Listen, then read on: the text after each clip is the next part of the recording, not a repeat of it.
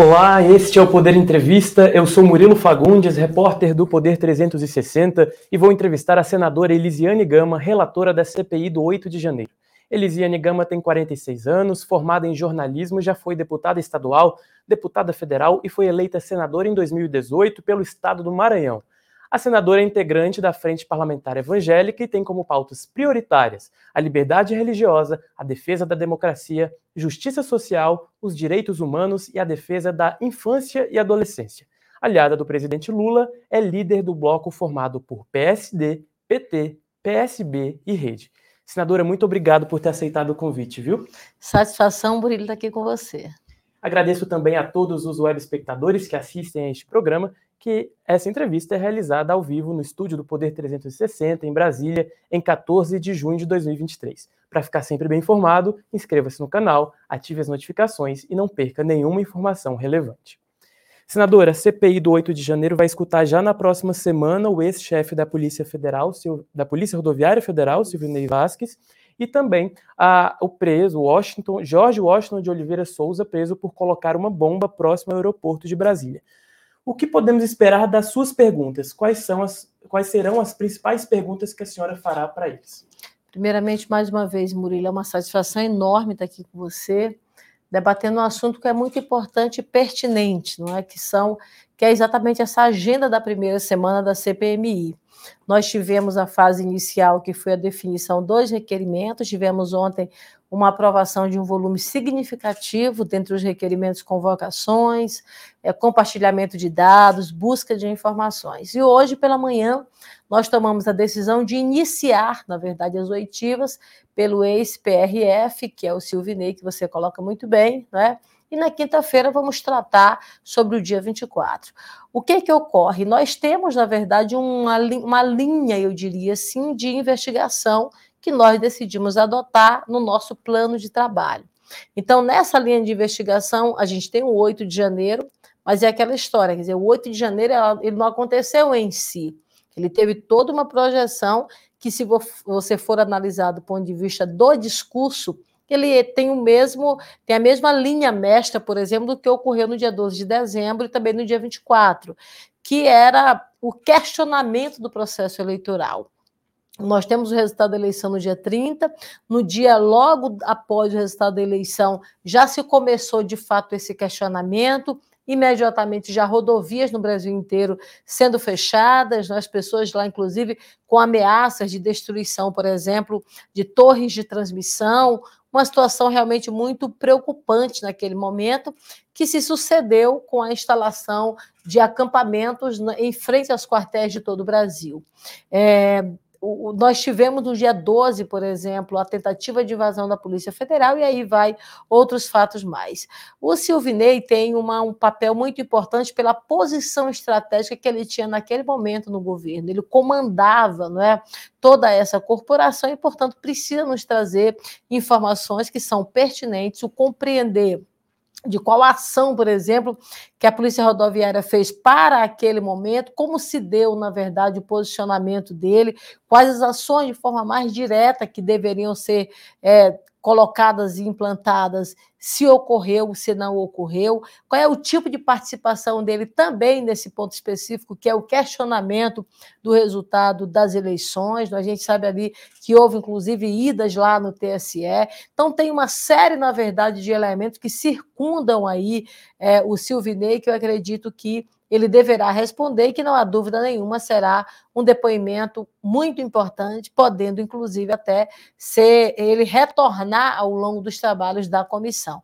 Porque todos esses fatos que ocorrem antecedidos ao dia 8 de janeiro, eles têm uma, uma linha, e eu percebo isso nos estudos que eu tenho feito, né, nas informações que têm chegado até mim, me parece que talvez os atores possam até ser os mesmos, né, e sempre atuando e agindo de uma forma sincronizada até esse resultado do 8 de janeiro. É bom lembrar que, inclusive, houve várias ameaças em redes sociais em relação ao 1 de janeiro também. O 12 de dezembro foi o dia da diplomação do presidente Lula e o dia primeiro a posse. Havia, inclusive, é, tentativas e várias ameaças de que poderia haver atos Inclusive, aquela velha frase: o presidente não sobe na rampa, enfim, frases, aliás, bem ameaçadoras. Então, eu acho que ele tem uma grande contribuição a dar e a gente inicia por ele porque nós estamos seguindo uma linha cronológica. E nessa linha cronológica ele tem, não há dúvida nenhuma, um papel muito importante. O George Washington está preso. Qual que é esse fator dele estar preso? Qual que, que vai mudar no, no rito da CPI?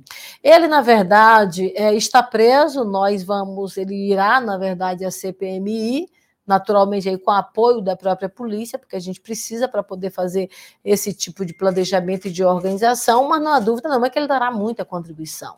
Ele participou de uma forma muito direta em relação à questão da implantação, nem diria se se se também a fabricação do artefato, mas a implantação do artefato dentro daquele caminhão, um caminhão de 75 mil litros de combustível que estava ali estacionado nas proximidades do aeroporto, mas que era um caminhão que estava com combustível para o abastecimento de aeronaves. Ora, um, ora, um caminhão ele transita, né? E precisa entender qual era a estratégia de quem queria explodir, no caso dele, ou de quem mais estava no seu entorno. Era explodir aonde o caminhão foi detectado no momento que ele estava parado, ou era durante o seu transcurso, ou era dentro do aeroporto no momento do abastecimento de uma aeronave.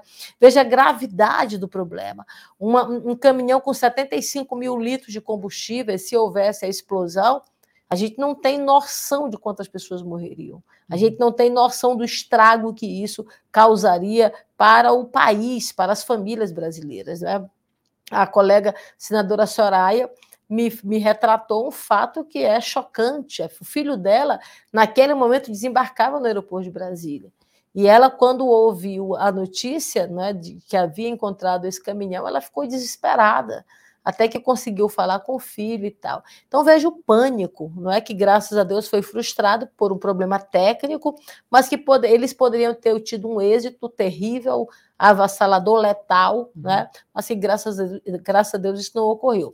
Ao mesmo tempo, em torno disso, você vê, vê que ao longo aqui de Brasília, inclusive próximos a, a hotéis e outros espaços mais, foi encontrado artefatos. Se naquele momento houve uma presença muito grande ali da possibilidade de explosões, coisas que a gente nunca viu na história do Brasil, coisas que você assiste na televisão e vê em países, inclusive orientais, e você, de repente, detectou aqui. Então, acho que será uma semana muito produtiva, eu acho que nós temos muitos questionamentos a fazer e que serão fundamentais na construção do nosso relatório. Uh, senadora, nessa primeira leva de requerimentos, a CPI não analisou a convocação do presidente Jair Bolsonaro, né? não aprovou a ida dele lá.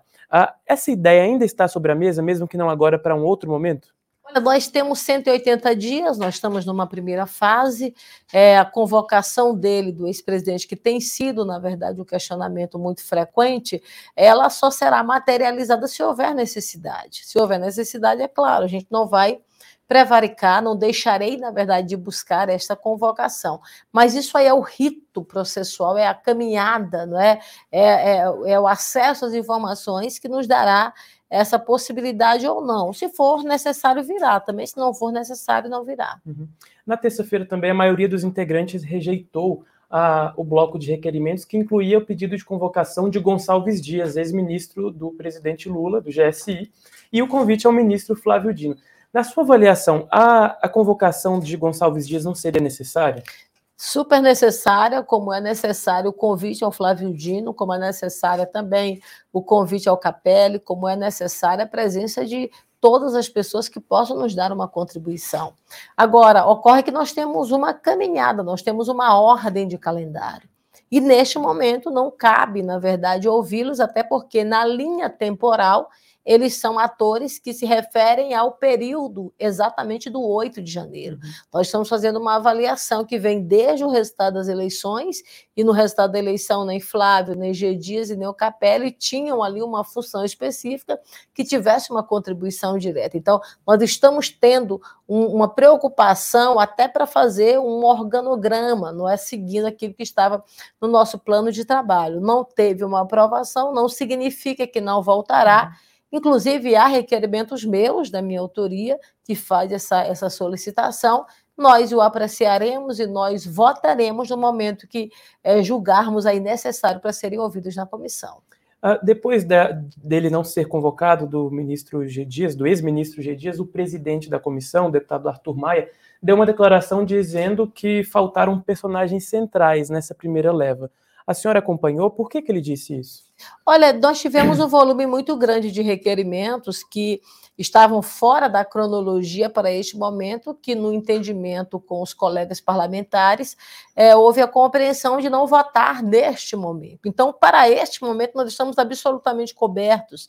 Nós temos a aprovação do Anderson Torres, nós temos a, a aprovação do, do de, de, de Silvenei, que vai ser ouvido, nós temos o caso do Washington, nós temos também é, é, várias outras convocações não é, que foram apresentadas e foram aprovadas. Nós temos até o recesso agora do mês de julho, é um tempo ainda significativo de convocações, de, de oitivas. Então, nós vamos ouvir esses atores que foram de fato convocados, não é, que foram aprovados os requerimentos. Numa segunda leva, esses demais entrarão. Tenho certeza de uma coisa: todos os atores que têm uma relação, seja de participação e de responsabilidade, ou seja, de contribuição com a informação, com certeza serão ouvidos pela CPMI. Agora, relatora, quem acompanhou a CPMI nessa semana viu que, inegavelmente, a oposição ao governo Lula sofreu uma derrota avassaladora. Todos os, tudo que eles quiseram pautar não conseguiram. A senhora acredita que esse desenho uh, que prevalece os governistas lá na CPI vai continuar até o final? A senhora teme que esse desenho uh, ali independentes mais ao lado dos governistas, ele mude em algum momento? Eu acho que não, porque é um sentimento muito coerente do que foi o 8 de janeiro. Ninguém apoia o 8 de janeiro, ninguém defende o 8 de janeiro, né? Até aqueles que estão ali numa tentativa de obstrução, de desvio de foco, eles não conseguem fazer a defesa do 8 de janeiro, porque foi um ato devastador para a democracia brasileira que perdeu. Quem ganhou foi o processo democrático brasileiro, é, é, e isso, na verdade, é muito claro. Então, hoje, os parlamentares que integram a CPMI, que têm o mínimo de senso de responsabilidade pública, estão coesos nesse projeto. O que aconteceu ontem é o que vai acontecer e o que vai se repetir ao longo do processo em nome do Brasil, em nome da defesa da democracia. Então, eu acho que é um sentimento hoje que está muito coeso, há uma unidade nesse sentido, e eu acredito que o resultado sempre será esse: é bem do ordenamento da comissão, do, do, do, ponto que nós, do alinhamento de investigação e, naturalmente, aí do plano que nós apresentamos, do plano de trabalho. A senhora participou da CPI da Covid e agora tem um papel muito importante na CPI do 8 de janeiro. A senhora acredita que a CPI do 8 de janeiro terá o mesmo apelo que teve a CPI da Covid do ponto de vista midiático, do ponto de vista de redes sociais? O que, que a senhora aguarda para as próximas oitivas, já na próxima semana? A senhora tem alguma expectativa sobre a população acompanhando essa 8, esse 8 de janeiro? A senhora teme que se torne um, tenha um efeito midiático maior do fora do, do, esperado? Olha, eu acho que hoje a população brasileira, a presença das redes sociais tem um papel muito fundamental na vida das pessoas, né? Então, por exemplo, a CPI da pandemia, ela foi uma CPI que houve uma presença muito grande nas redes sociais, as pessoas participaram, uhum. não é? deram a sua contribuição. Eu mesmo recebi contribuições bastante ao longo das oitivas. Eu acho que isso vai se reproduzir por uma questão é, que é fática, está aí diante de nós. A rede social está presente na vida das pessoas, então há um interesse de as pessoas de fato participarem e contribuírem para o bom andamento de trabalho. Então, isso vai ocorrer.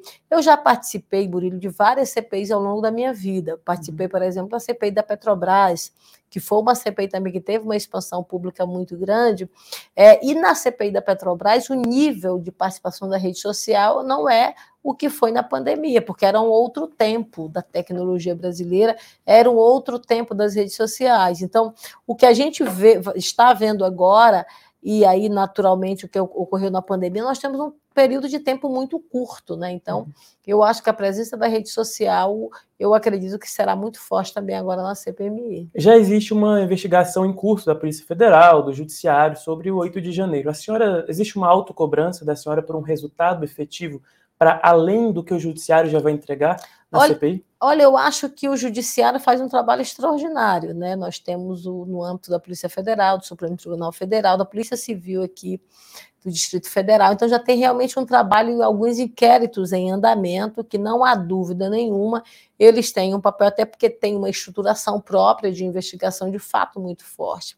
Eu acho que a gente pode ampliar, inclusive, com a participação da sociedade brasileira.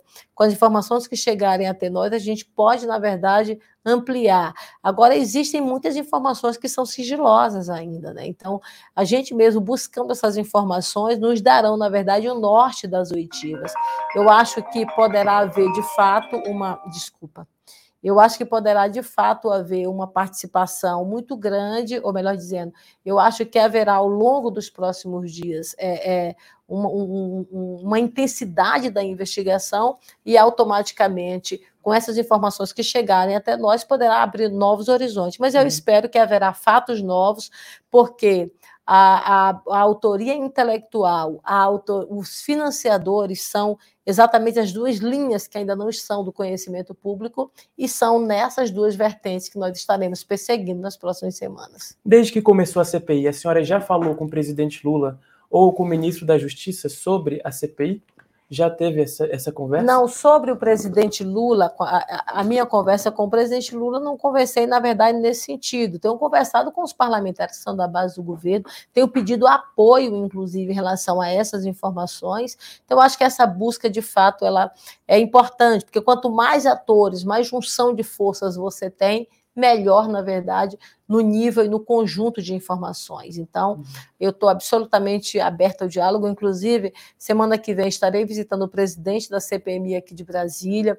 Já também pedi uma conversa com o Alexandre de Moraes. Então, nós estamos ampliando, conversando de forma que a gente possa realmente ter o, o, a quantidade máxima de informações. Sandora, para encerrar a entrevista, eu vou propor um bate-bola rápido. Eu digo uma palavra, a senhora diz uma ou duas palavras que vem à mente. Pode ser? tá bom. Vamos lá. Presidente Lula. Eu acho que reposicionando o Brasil nos trilhos da economia, sobretudo. Jair Bolsonaro. Um retrocesso, um radicalismo e um fundamentalismo que ficou para trás. Cristiano Zanin, com quem a senhora teve ontem. Eu acho que ele é a demonstração do equilíbrio, da serenidade, da unidade. Eu acho que, inclusive, será um dos indicados que terá a maior votação dos que já tiveram até agora no Senado Federal. Legalização do uso recreativo da maconha. Eu acho que é um debate polêmico. O Brasil, neste momento, precisa centrar na economia, no desenvolvimento econômico, porque a gente viveu tempos de negacionismo. E eu acho que esse momento não é um momento para polêmica privatização de Correios e outras estatais? Eu acho que a privatização ela é importante, ela é necessária, mas ela não pode ser de uma forma incondicional. Existem alguns serviços do poder público que o governo, o Estado precisa ter o comando até mesmo para as ações públicas chegarem de uma forma mais igual e, e, e isonômica a toda a população brasileira. E Elisiane Gama, por Elisiane Gama?